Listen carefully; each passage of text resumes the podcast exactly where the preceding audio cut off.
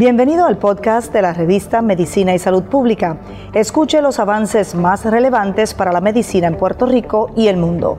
Si desea ver este podcast en vídeo, puede hacerlo en nuestro canal de YouTube Revista MSP.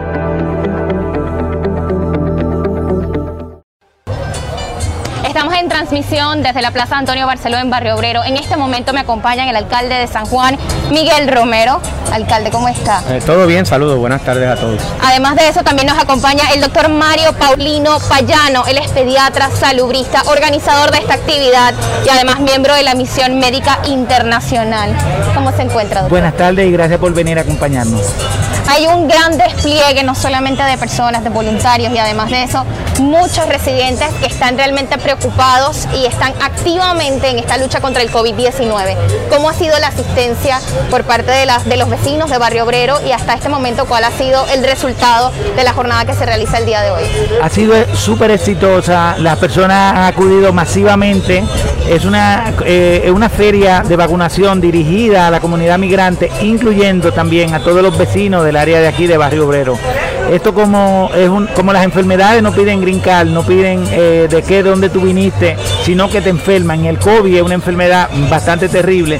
Esto es un esfuerzo de voluntades, Departamento de Salud del Estado, el doctor Mellado ya estuvo con nosotros, Departamento de Salud de la capital, Voces, la Misión Médica Internacional, el Concilio de Organizaciones Comunitarias Dominicanas, Artina, el Consulado Dominicano, el INDEX, las universidades, San Juan Bautista, NUC y diferentes, el Instituto Universitario de San Juan y diferentes instituciones han estado aquí diciendo presentes.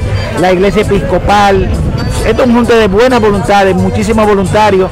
El grupo AMAR de Médicos al Rescate, son muchas organizaciones para un solo objetivo, atacar el COVID, porque el COVID lo, lo paramos entre todos. La unión de todos nosotros va a parar el COVID en seco y es lo que estamos haciendo en San Juan, en todo Puerto Rico. Esta es una iniciativa que todos los años la realizamos pero en este año con la condición de COVID estamos enfocados en trabajar con la comunidad de migrantes para acabar con el COVID. La única solución es la vacunación. Alcalde, sabemos que también existe un gran despliegue a nivel de San Juan, pero en especial hay mucha preocupación, ¿verdad?, de posibles medidas restrictivas que haya que aplicar. ¿Usted ha contemplado nuevas medidas? Eh, ¿Qué considera que debe ocurrir? Porque se registra un aumento considerable en casos positivos de COVID-19 en Puerto bueno, Rico. Eh, primero lo que tenemos que hacer eh, inicialmente es eh, reforzar y asegurarnos que se cumplen con las restricciones que han sido impuestas mediante la orden ejecutiva.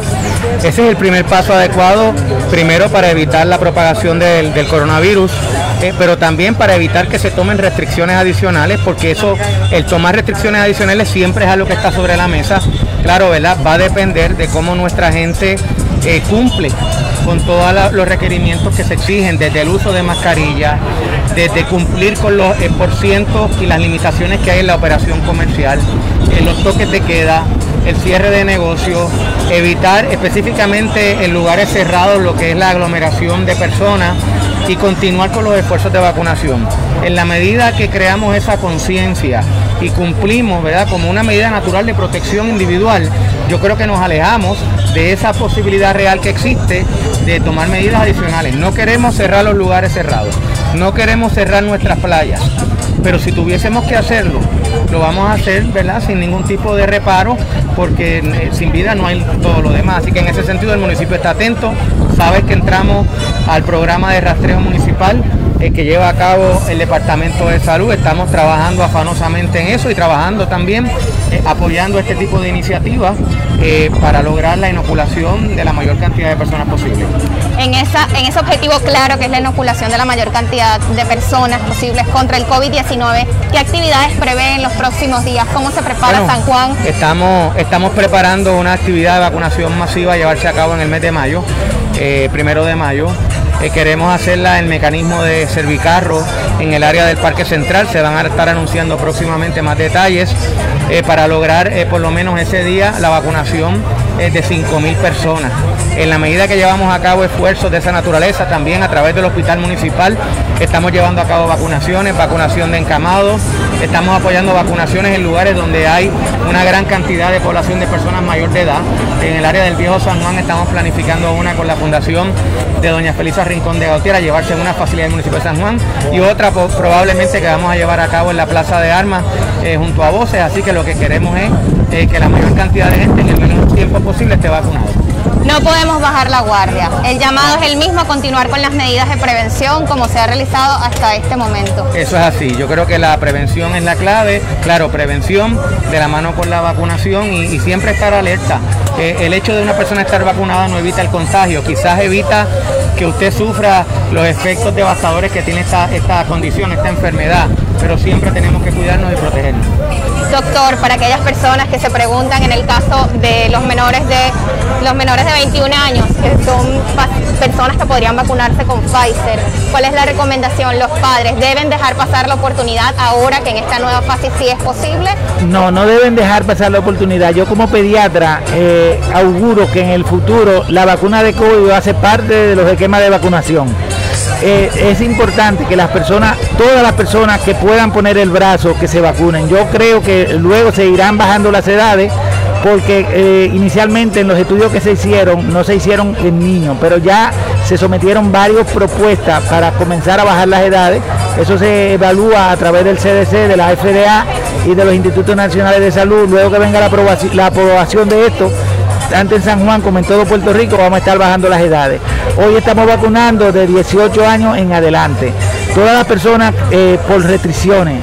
Ya sabemos que es seguro vacunarlo en menor edad, pero tenemos que seguir las restricciones del Departamento de Salud Federal, del Departamento de Salud Estatal y de la FDA. Pero ya creo que próximamente bajarán las edades. Con respecto a lo que pasó con la vacuna de Johnson, la posibilidad de que una persona, se vacunaron 7 millones de personas, 6 personas hicieron reacciones. La posibilidad de que una persona le dé COVID y haga una reacción es 18%, una reacción de trombo. La posibilidad de que una persona se vacune y haga una reacción de trombo es una en un millón. O sea que yo preferiría vacunarme con cualquier vacuna a que me dé el COVID. O sea, la prevención es la vacunación. La prevención y la vacunación es la única solución que hay. Algunas personas dicen, ya me vacuné, cuento con las dos dosis y han pasado algunos días, ¿puedo continuar como si nada? No, las medidas deben continuar aún cuando la persona está vacunada. Lo peor que puede pasar es ese tipo de actitud irresponsable. Eso es ser irresponsable y poco altruista. Hay países que han tenido una gran vacunación, pero no han tenido restricciones. Como ya dijo muy bien el alcalde, no le va a temblar el pulso a ningún alcalde y mucho menos al gobierno central de hacer las restricciones que se haya que hacer. Llegamos a este nivel en buen estado precisamente porque tomaron previsiones anteriormente, que eran impopulares, sí, pero la salud no pide grincar, pero también hay que tomar las responsabilidades y se van a tomar las responsabilidades que sean necesarias.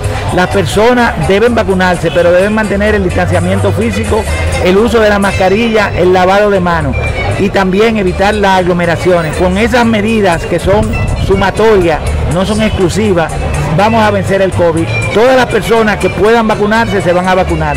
Esta es la primera que estamos haciendo aquí, pero hemos vacunado alrededor de 5 mil personas con la Guardia Nacional, con el Departamento de Salud, con voces y se han hecho coordinación tanto a través de la Misión Médica Internacional como a través de otras organizaciones. El Departamento de Estado, la Oficina de Servicio al Ciudadano Extranjero, también ha ayudado a coordinar a través de mi persona para que se vacunen migrantes de todas las nacionalidades. Si te das cuenta, esto es un, un variopinto de nacionalidades. Aquí tenemos personas de la comunidad china, colombianos, venezolanos, haitianos y sobre todo dominicanos, que somos el 85% de la población migrante en Puerto Rico.